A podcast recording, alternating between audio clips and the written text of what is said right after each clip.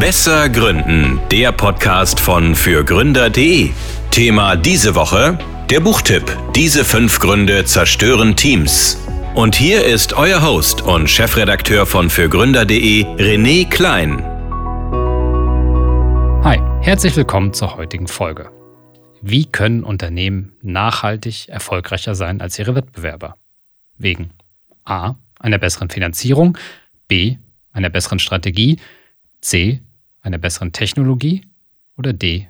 wegen besserer Teams. Wenn es nach Patrick Lencioni geht, ist D die ultimative Antwort. Und wir stimmen vermutlich auch alle zu und gleichzeitig denken wir an Teamerfahrungen, die wir gesammelt haben und sind desillusioniert. Und genau das ist der Grund, warum dem Team eine so wichtige Rolle beim Erfolg eines Unternehmens zukommt. Denn so wirkungsvoll und mächtig ein gutes Team sein kann, so selten sind solche Teams anzutreffen.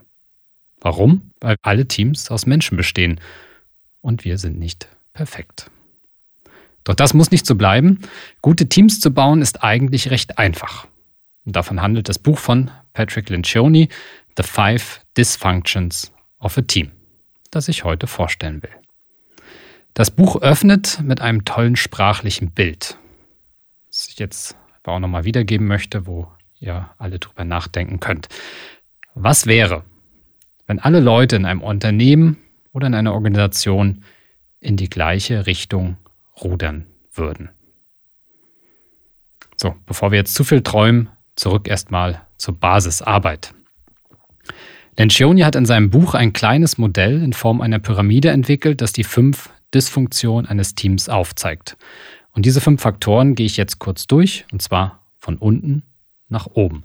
Dabei besteht immer eine Verbindung zwischen diesen Dysfunktionen. Also es reicht nicht, dass vier von diesen fünf ähm, gegeben sein müssen. Sobald eine, ähm, ein Faktor nicht funktioniert, dann bricht das ganze Team in sich zusammen. So, also es baut aufeinander auf. Ganz unten als Basis in dem Modell Absence of Trust, also fehlendes Vertrauen zwischen den Teammitgliedern. Worum geht es dabei? Wenn das Vertrauen nicht gegeben ist, dann sind Teammitglieder nicht offen zueinander, wenn es um die eigenen Fehler und eigenen Schwächen geht. Also Vertrauen bedeutet in diesem Kontext, dass ich darauf vertrauen kann, dass die Intentionen aller Teammitglieder gut sind. Somit brauche ich auch nichts verheimlichen und kann mich auch verletzlich zeigen. Warum ist das wichtig? Nur dann geben Teammitglieder Fehler und Schwächen zu. Das ist die Basis für Lernen. Teammitglieder werden nach Hilfe fragen, andere Teammitglieder werden Feedback geben. Die Teammitglieder akzeptieren auch Input für ihre Themengebiete, also wo vielleicht andere Teammitglieder originär erstmal gar nichts mit zu tun haben, aber das äh, auch Ratschläge anzunehmen, ja, ist ganz wichtig. Und die Teams fokussieren ihre Zeit und Energie auf die wichtigen Themen und nicht auf Politics. Wenn nämlich jeder nur schaut, wie kann er dem anderen vielleicht ein Bein stellen, wie kann er sich selber besser positionieren, wie kann er Schwächen von anderen ausnutzen, dann ist das, dann sind wir da im politischen Bereich, so, wo wir aber mit äh, unseren Teams nicht hinwollen. Und am Ende des Tages freuen sich, wenn eben Vertrauen gegeben ist, auch alle auf Meetings und die Möglichkeiten als Team zusammenzuarbeiten. Also wie oft ist es eigentlich so, dass man sagt, oh, nicht schon wieder so ein Meeting, da passiert ja eh nichts, ich werde sowieso nicht gehört, ich darf nichts sagen, was auch immer. So, also auf jeden Fall gibt es in vielen Unternehmen sehr, sehr starke Vorbehalte von den Mitarbeitenden gegenüber Meetings. Was kann man dafür tun, um dieses Vertrauen herzustellen? Erstmal zwei Übungen. In dem Buch gibt es noch ein paar mehr Übungen. Die erste Übung ist ziemlich simpel. Erstmal einander kennenlernen. Das ist oft erstaunlich, wie wenig wir eigentlich über unsere Teammitglieder wissen.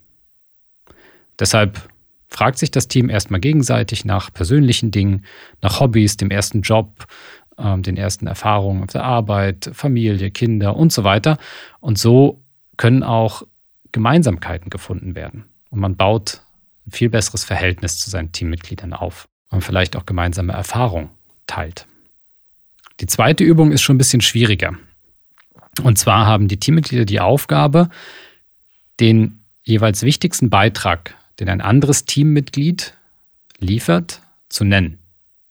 So, ne? Also was ist die, der größte, der wichtigste Beitrag, den ein bestimmtes Teammitglied für das Team und für die Ergebnisse und für die Arbeit liefert. Das ist vielleicht noch der einfachere Teil dieser Aufgabe. Der zweite Teil besteht nämlich daran, eine Verantwortung oder eine Aufgabe zu identifizieren, die dieses Teammitglied innehat, wo sich dieses Teammitglied aber entweder verbessern soll und muss oder sie zum Wohle des Teams aufgibt. Das ist der schwierigere Part der Aufgabe. Als Tipp für euch als Teamleader, ihr müsst vorangehen. Ihr müsst bereit sein, Fehler einzugestehen, gebt Schwächenpreis, also riskiert euer Gesicht zu verlieren vor dem Team, ähm, weil nur so schafft ihr es, dass das Team es euch gleich tut. So, und schafft ein Umfeld, in dem auch Schwächen nicht bestraft werden. Wenn das Vertrauen gegeben ist oder eben auch nicht gegeben ist, äh, kommt es nämlich zur zweiten Dysfunktion. Und das ist the fear of conflict, also die Angst vor Konflikt. Warum ist das ein Problem? dass eben Konflikte vermieden werden. Dabei geht es nicht um Konflikte, dass man sich grundlos anschreit und so weiter, sondern ähm, wenn Teams diese Art von Konflikten vermeiden, dann vermeiden sie Debatten, Diskussionen, um die beste Lösung in der kürzesten Zeit zu finden. Das ist das Problem. Also ich vermeide Debatten, Diskussionen, leidenschaftliche, lebendige Debatten, ist egal. Ne? Ähm, grundsätzlich, wenn ich aber Angst vor Konflikten habe, dann vermeide ich das. So und wenn Teammitglieder in solchen Runden auch nicht zum Beispiel offen darüber sprechen, ob sie einer Idee zustimmen oder nicht, ob sie vielleicht einen anderen Vorschlag haben, dann werden sie im Endeffekt aber andere Wege suchen, um Vorschläge zu torpedieren, die andere gemacht haben oder ähm, die Lösung, auf die sich dann vielleicht das Team irgendwie notgedrungen geeinigt hat, dann fangen auch wieder Politics an und ähm, ich versuche über andere Wege äh, diese Entscheidung vielleicht nochmal zu ändern, zu beeinflussen, meinen Unmut darüber kundzutun, aber eben nicht in dem Plenum, wo es hingehört, nämlich in dem Meeting, in der, in der Debatte. So, und wenn die Teams Konflikte nicht scheuen, dann haben sie nämlich lebendige und interessante Meetings, in denen alle Lösungsansätze auf den Tisch gebracht werden. Probleme werden schneller gelöst und kritische Themen kommen auch schneller auf die Agenda und werden nicht wieder mal verschoben oder eben ähm, vermieden, weil ich möchte vielleicht nicht auffallen oder ich habe Angst, hier irgendwie anzuecken und so weiter und so fort. Und wenn nämlich diese Probleme auch gar nicht vielleicht angesprochen werden oder ich nicht das Gefühl habe, eingebunden worden zu sein in die Entscheidungsfindung, dann ist es nur ein kleiner Schritt bis zum bis zur dritten Dysfunction, nämlich dem Lack of Commitment oder im Deutschen übersetzt Mangel an Verpflichtung. Also ähm, ich ziehe quasi nicht mit. So. Gute Teams zeichnen sich dadurch aus, dass sie eine klare und zeitnahe Entscheidung treffen und jedes Team bei dieser Entscheidung mitzieht, also Commitment auch an den Tag legt. Was sind Hindernisse für das Commitment? Einmal Konsensus, also der Gedanke, dass alle Meinungen in der Entscheidung berücksichtigt werden müssen und abgebildet sein müssen. Also den, den, die kleinste gemeinsame Basis zu finden. Das ist nicht das Ziel von Entscheidungen im Team. Jeder muss aber das Gefühl haben, gehört worden zu sein, dass er seine Argumente vortragen konnte, dass er seine Meinung platzieren konnte, dass er seine Erfahrung teilen konnte. Und wenn das der Fall ist und er auch das Gefühl hatte, das wurde ernst genommen und es wurde diskutiert und gemeinsam hat das Team aber vielleicht eben sich für eine andere Lösung entschieden, dann wird er trotzdem mitziehen. Ja, weil er wurde gehört, wurde nicht abgebügelt, nicht weggewischt, er konnte sich einbringen. Er hat es dann eben nicht geschafft, die anderen äh, vielleicht zu überzeugen. So, und in der Gruppe wurde dann einfach eine andere Entscheidung getroffen. So, das ist wichtig. Also nicht den kleinsten gemeinsamen Nenner zu finden, sondern allen die Möglichkeit zu geben, sich einzubringen und, und ernsthaft einzubringen. Und dann ist noch ähm, das Thema Sicherheit ein Problem. Also gute Teams wissen einfach, dass sie das Ergebnis ihrer Entscheidung nicht hundertprozentig vorhersagen können. Sie wissen nicht, ob sie richtig liegen oder falsch liegen. Aber an dieser Stelle wissen Sie, es ist besser, eine Entscheidung zu treffen, als keine Entscheidung zu treffen. Ich kann es immer weiter verschieben. Ich kann sagen, ich brauche mehr Daten, ich äh, brauche mehr Input, wir müssen darüber nochmal reden. Das Einzige, was dann passieren wird, ist, dass wahrscheinlich die Opportunity, die ich gesehen habe, also die Chance, die ich identifiziert habe, verstreicht. Ein Wettbewerber ist schneller, äh, macht den Abschluss, geht in den Markt, gewinnt schneller Marktanteile als ich. Das ist das Einzige, was passieren wird. So, und auf der anderen Seite werden die Teams auch zunehmend unsicher, also weil sie haben kein Zutrauen mehr in, in ihre eigenen Entscheidungen, beziehungsweise überhaupt in die Fähigkeit, Entscheidungen zu treffen. Wie stelle ich dann zusätzlich noch dieses Commitment her? Am Ende eines Meetings, vor allen Dingen, wenn dann eben Entscheidungen getroffen wurden, sollten die wesentlichen Entscheidungen nochmal zusammengefasst werden. Damit klar ist, hat jeder die Entscheidung genauso verstanden, sind die nächsten Schritte genauso bei jedem angekommen. Da ist dann oftmals so, ups, ähm, das habe ich doch anders verstanden oder können wir das nochmal kurz durchsprechen. Dann ist einfach nochmal sichergestellt, dass alle auf demselben Stand sind. Und dann kann auch gemeinsam entschieden werden, was soll an die Mitarbeiter weitergegeben werden oder an anderen Partnern, Shareholder, was auch immer, die, die Öffentlichkeit. So. Wenn auch da klar ist, was kommuniziert werden soll, dann hat das noch einen, einen zweiten Effekt. Nicht nur alle sind äh, auf, auf Linie, sondern alle sprechen auch die gleiche Sprache und, und geben das Gleiche weiter. So, Mitarbeiter sind nicht verwirrt von verschiedenen Botschaften. Ähm, der eine sagt dies, der andere sagt das. Also auch das ist dann nochmal ein ganz klarer Pluspunkt. Weiterer Tipp, um Commitment zu erzeugen, Deadlines setzen. Ganz einfach, weil wenn eine Deadline steht, dann muss bis dahin eine Entscheidung getroffen werden.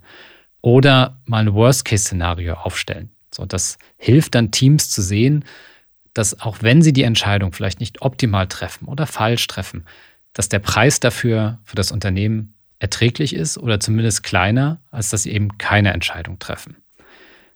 Und wichtig für Führungskräfte, wir müssen bereit sein, auch Entscheidungen zu treffen und zu akzeptieren, die falsch sein können. Das kann einfach passieren, das müssen wir auch aushalten, weil ansonsten äh, werden Teams darauf zurückfallen, keine Entscheidung zu treffen, dann auch kein Commitment abzugeben.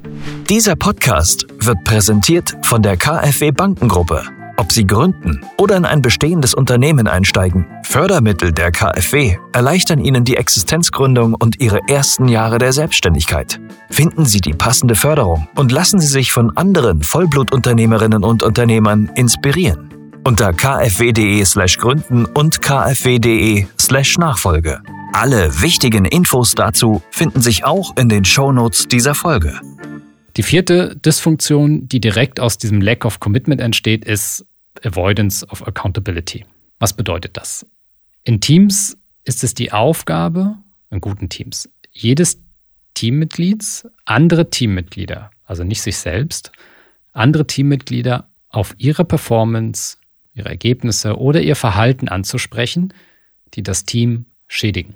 Also die das Team davon abhalten, Ergebnisse zu erzielen, die Ziele zu erreichen. So ähm, heißt, jedes Teammitglied, und dann brauchen wir dafür eben auch wieder das Thema Trust,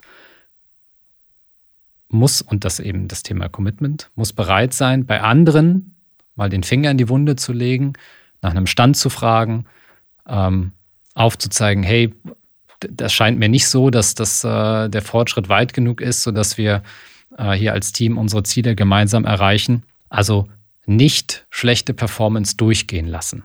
Weil wenn das passiert, dann ist das Resultat, dass ich niedrige Standards habe ähm, und jeder wurstelt sich so durch.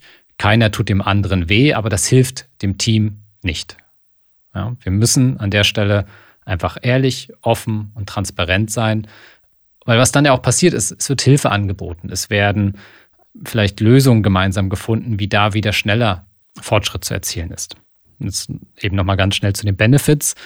Wenn sich die Teammitglieder trauen, andere Teammitglieder auch mal anzuzählen oder nachzufragen, dann wissen schlechte Performer um den Druck, also sie merken den Druck, dass sie sich verbessern müssen. Probleme können schnell identifiziert werden, da andere eben schonungslos hinterfragen, ob das Herangehen an die Sache vielleicht richtig ist und ob es vielleicht nicht andere Wege gibt. So. Und wenn das eben auch so schnell und regelmäßig passiert, spare ich mir im Endeffekt auch umfangreiche Performance-Management-Prozesse, die eben so regelmäßig alle paar Wochen, alle paar Monate äh, versuchen zu messen, äh, wie gut die Performance einzelner äh, Teammitglieder ist. So. Was ja aber in der Regel dann vielleicht durch die HR-Abteilung äh, passiert oder die Vorgesetzten. Aber das Team zusammen performt dann in dem Moment nicht. So. Und es geht viel schneller, wenn sich die Teammitglieder selber da ein Stück weit ähm, ja, accountable, verantwortlich halten für die Teamziele. Ne? Also, hey du, müsstest du nicht vielleicht schon so und so weit sein? Wolltest du nicht so und so weit sein? Du hast letzte Woche gesagt, du möchtest bis dann und dann das abschließen. Wie sieht's da aus? So, und natürlich muss ich dann auch bereit sein, diese Fragen ähm, auch zu empfangen von meinen Teammitgliedern. Was könnt ihr dafür tun, um da im, im Team, äh, um, um das zu fördern? Also einerseits Ziele und Standards definieren. Also was soll das Team erreichen? Wer muss was liefern? Wie muss sich jeder verhalten, um Erfolg zu haben? So, das muss gesetzt sein, das muss klar, transparent sein, weil sonst kann ich auch in meinem Team nicht rumfragen und sagen, hey, du wolltest da und da sein und du solltest dies und dies machen, wie sieht's da aus? Ich habe den Eindruck, kann ich dir irgendwie helfen? So, ne? Ähm, ich habe den Eindruck, es geht da vielleicht nicht, nicht schnell genug. Also deshalb ist wichtig, dass Ziele und Standards klar definiert sind. Dann reguläre Fortschrittsreviews. Das heißt, die Teammitglieder sollten sich regelmäßig darüber austauschen, welches Gefühl sie haben, wie die anderen Teammitglieder im Hinblick auf Ziele und Standards performen. Und dann auch Team Rewards vergeben. Also keine Belohnung für die Leistung Einzelner, sondern für die Teamleistung. Weil dann schaue ich automatisch mal über meinen eigenen Tellerrand und interessiere mich auch dafür, was der andere macht. So, damit wir gemeinsam unser Teamziel erreichen können. Und dann kommen wir zur letzten Dysfunction of a Team, also dem fünften Punkt ganz oben in der Pyramide, im Englischen Inattention to Results. Also ich achte einfach nicht auf die Ergebnisse oder sind mir im Prinzip egal. So, das heißt, Teammitglieder bei schlecht funktionierenden Teams verfolgen häufig ganz eigene Ziele statt der Teamziele. Also das können dann sein, ich habe meine eigene Karriere im Fokus, ich habe das eigene Gehalt im Fokus, die eigene Work-Life-Balance, die eigene Weiterbildung, was auch immer, aber es sind halt sehr ich-zentrierte Ziele. Ne? Es geht mir um mich, aber es geht mir nicht um die Ergebnisse des Teams. Und die, diese Ergebnisse sind mir egal. Und, und das ist ein Problem, weil wenn sich keiner für die Teamziele interessiert, dann werden die Teamziele auch nicht erreicht. Wie können sich Teams nun stärker auf diese Ergebnisse konzentrieren? Eine Möglichkeit, öffentlich Ziele benennen. Also wenn ein Team diese Ziele öffentlich kommuniziert, dann wird das Team auch fokussierter daran arbeiten. Im Gegensatz zu dieser Aussage, we will do our best, also wir tun unser Bestes. Das bereitet Teams im Endeffekt schon auf das Scheitern vor und ist vorweggenommen, okay, es hat nicht geklappt. Ein Thema, das der Autor ins Feld führt, sind Rewards, die an die Ergebnisse, also die Zielerreichung geknüpft sind. Das ist sehr, ich glaube, sehr kontrovers diskutiert, ne, wie diese Incentivierung äh, erfolgen soll. Er sagt auch, dass finanzielle Motivation nicht der alleinige Motivator sein darf. Ne? Also insofern muss man da sehr äh, vorsichtig vorgehen. Gleichzeitig ist aber seine Botschaft auch, wenn ein Bonus gezahlt wird, wenn ein Ziel nicht erreicht wird, dann ist das keine gute Botschaft. So, denn es zeigt, dass sowohl eine Intensivierung oder es zeigt, dass eine Intensivierung stattfindet, obwohl das Ziel nicht erreicht wurde. Und das ist ja dann scheinbar nicht so schlimm, wenn die Ziele nicht erreicht wurden. So, und, und das ist aus seiner Sicht keine gute äh, Botschaft und, und so sollten diese Rewards auch nicht verteilt werden. Ja, und für die Teamleads wieder sein Hinweis, ihr müsst den Fokus auf Ergebnisse setzen. Das Team muss äh, sehen, es geht um diese Ergebnisse und das ist das Einzige, was zählt in der Bewertung ähm, der Teamarbeit. Wenn der Eindruck nämlich entsteht, dass der Teamlead irgendwas anderes wertschätzt, dann werden auch die Teammitglieder diesem Beispiel folgen. So.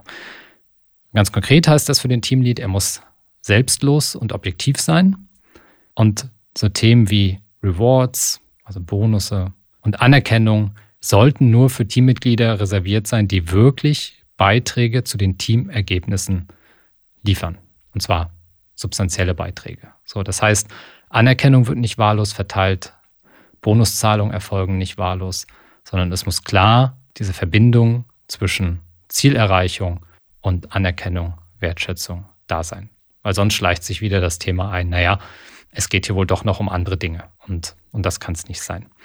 So, das klingt jetzt viel nach Theorie. Das Tolle an dem Buch ist jedoch, und deshalb würde ich es jedem empfehlen zu lesen, weil es liest sich auch sehr, sehr schnell, ist, dass das ganze Buch als eine Geschichte geschrieben ist. Und nur am Ende gibt es dann diesen Theorieteil, der nochmal alle Elemente des ähm, Modells durchgeht und eben auch diese klaren Handlungsempfehlungen gibt. Ähm, der große Teil davor ist, ist eine kleine Geschichte einer Managerin, die als äh, CEO bei einem äh, Tech-Startup ähm, in den USA interimsmäßig angeheuert wird, weil, obwohl das Unternehmen eine super Finanzierung hat, tolle Leute recruited hat, eine tolle Technologie hat, im Markt von den Wettbewerbern Gefahr läuft, abgehängt zu werden. So und die neue Managerin, die neue CEO fokussiert sich von Anfang an erstmal komplett darauf, aus ihren C-Level-Leuten ein Team zu formen.